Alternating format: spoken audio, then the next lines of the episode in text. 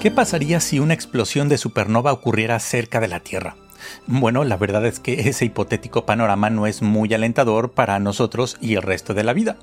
Aunque por otro lado, seguramente han sido algunas supernovas en el vecindario solar las responsables de que estemos aquí sabemos que las únicas estrellas que explotan como supernova son aquellas con más de 8 a 10 veces la masa del Sol, que el evento genera tanta energía como la de todas las estrellas juntas de una galaxia, que se emiten cantidades inmensas de rayos gamma, rayos X, partículas pesadas, etc. Pero podemos estar tranquilos hoy en día.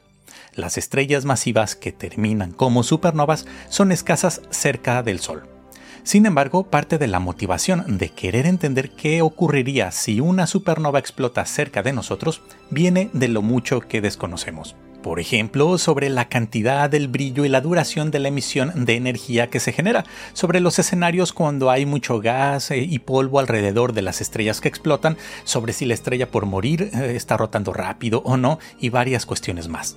Así que lo mejor que podemos hacer es poner todo nuestro conocimiento para intentar entender estos espectaculares estallidos. Mi nombre es Vicente Hernández y hoy en el Cosmos les platico sobre recientes investigaciones de la emisión de rayos X por supernovas que nos previenen de posibles escenarios y aprovecharemos para hacer un breve recorrido por lo que sabemos de uno de los eventos cósmicos más violentos que conocemos.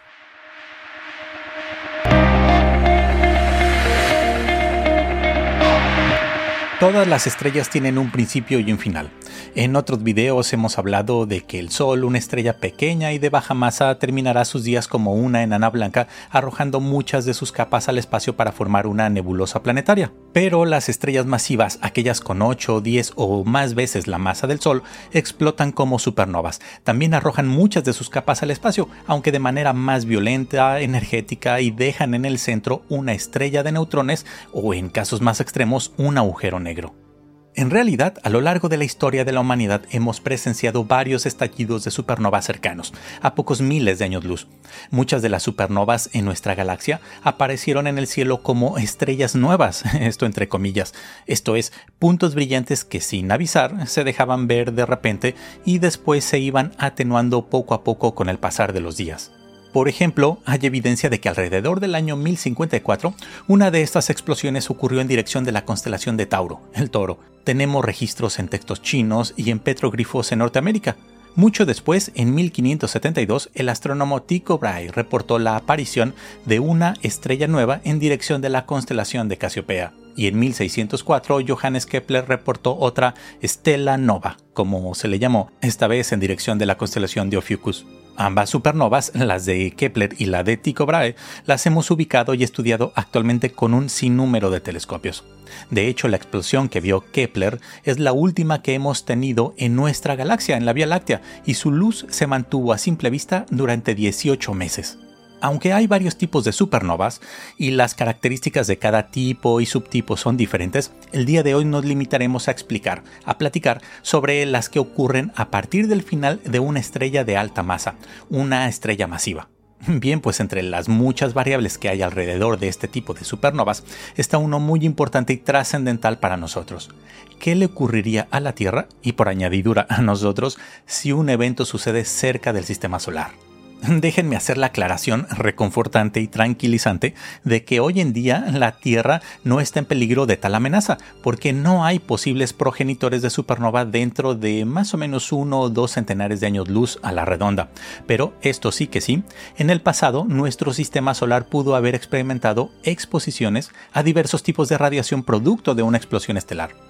La verdad es que el estudio formal de las consecuencias nocivas para nuestro planeta y para la vida de un evento cercano a la Tierra se remonta a los años 50 del siglo pasado. Y uno de los primeros efectos que se estudiaron fue lo que ocurre en nuestra atmósfera y en la biosfera debido a la radiación ionizante en longitudes de onda corta, ultravioleta, rayos X, rayos gamma y rayos cósmicos.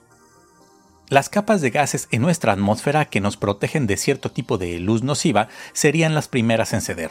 Los rayos cósmicos son núcleos atómicos viajando a velocidades cercanas a las de la luz, cuyo origen está asociado a supernovas y otros eventos mucho muy energéticos en el universo. Y los estudios de los efectos de los rayos cósmicos en la capa de ozono son de los más numerosos.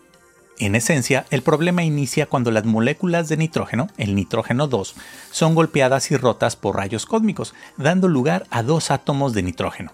Este reacciona rápidamente con las moléculas de oxígeno formando óxidos de nitrógeno, conocidos hoy en día por ser producidos en motores de combustión fósil. Además, el dióxido de nitrógeno actúa como catalizador y acelera la transformación del ozono, el oxígeno 3, en oxígeno 2. Y aquí está lo nocivo. Todos sabemos que la capa de ozono retiene mucha de la radiación ultravioleta responsable de cáncer de piel, cataratas en los ojos y daños a organismos unicelulares.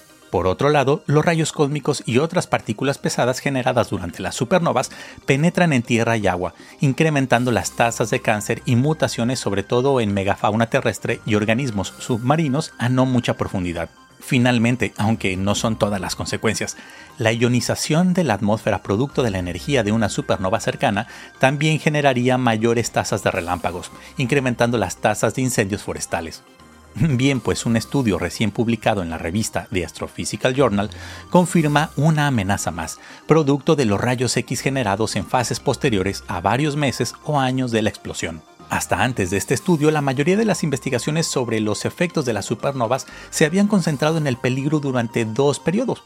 Uno, la intensa radiación producida por la supernova en los días y meses posteriores a la explosión. Y dos, en las partículas energéticas que llegan cientos o miles de años después. Bien, pues ahora el grupo científico ha descubierto que entre estos dos peligros previamente identificados acecha otro.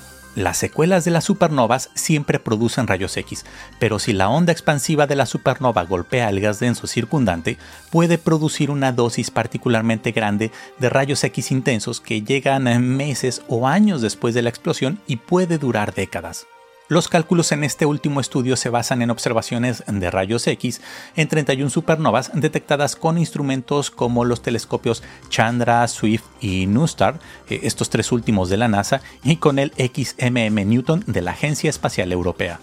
El análisis de estas observaciones muestra que las supernovas que interactúan con su entorno, con el gas a su alrededor, lo que los astrónomos llaman el medio interestelar, pueden tener consecuencias letales para posibles planetas ubicados hasta unos 160 años luz de distancia.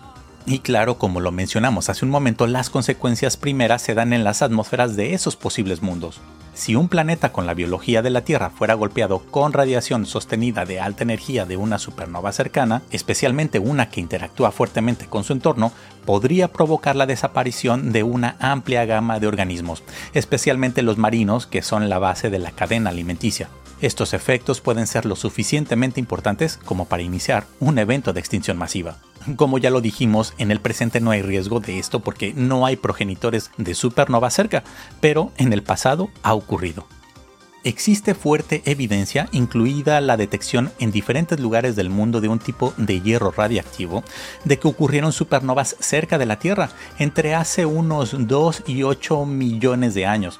Se estima que estas supernovas estaban entre 65 y 500 años luz de distancia de la Tierra. Por otro lado, nuestro planeta se encuentra en la llamada burbuja local, una estructura de gas caliente de baja densidad que aún se expande y está rodeada por una capa de gas frío que abarca más o unos mil años luz. La expansión hacia afuera de estrellas cerca de la superficie de esta burbuja local implica que ésta se formó a partir de un intenso brote de formación estelar y explosiones de supernova hace unos 14 millones de años.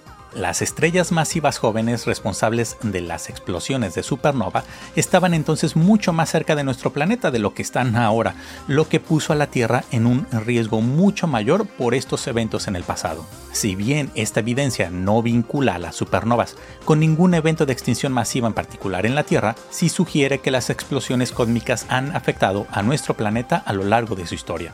Finalmente, vale la pena mencionar que no toda la Vía Láctea es un lugar propicio para supernovas. Las regiones donde se forman estrellas masivas son lugares donde muy probablemente ocurrirán supernovas, y estas regiones de alguna manera quedan esterilizadas para la vida, por lo menos como la conocemos. De aquí que se utiliza el término zona de habitabilidad galáctica para marcar dónde podrían estar las condiciones propicias para la vida en nuestra galaxia. Pero de esto, de la zona de habitabilidad en nuestra galaxia, en la Vía Láctea, de eso les hablaré en otro video. Para finalizar, es bueno notar que este tipo de investigaciones sobre la radiación de las supernovas es importante no solo porque nos da luz sobre el ciclo de vida de las estrellas, sino que también tiene implicaciones para otros campos de la ciencia como la astrobiología, la paleontología y las ciencias de la Tierra. En pocas palabras, estamos investigando nuestro pasado y vislumbrando cómo podría ser nuestro futuro.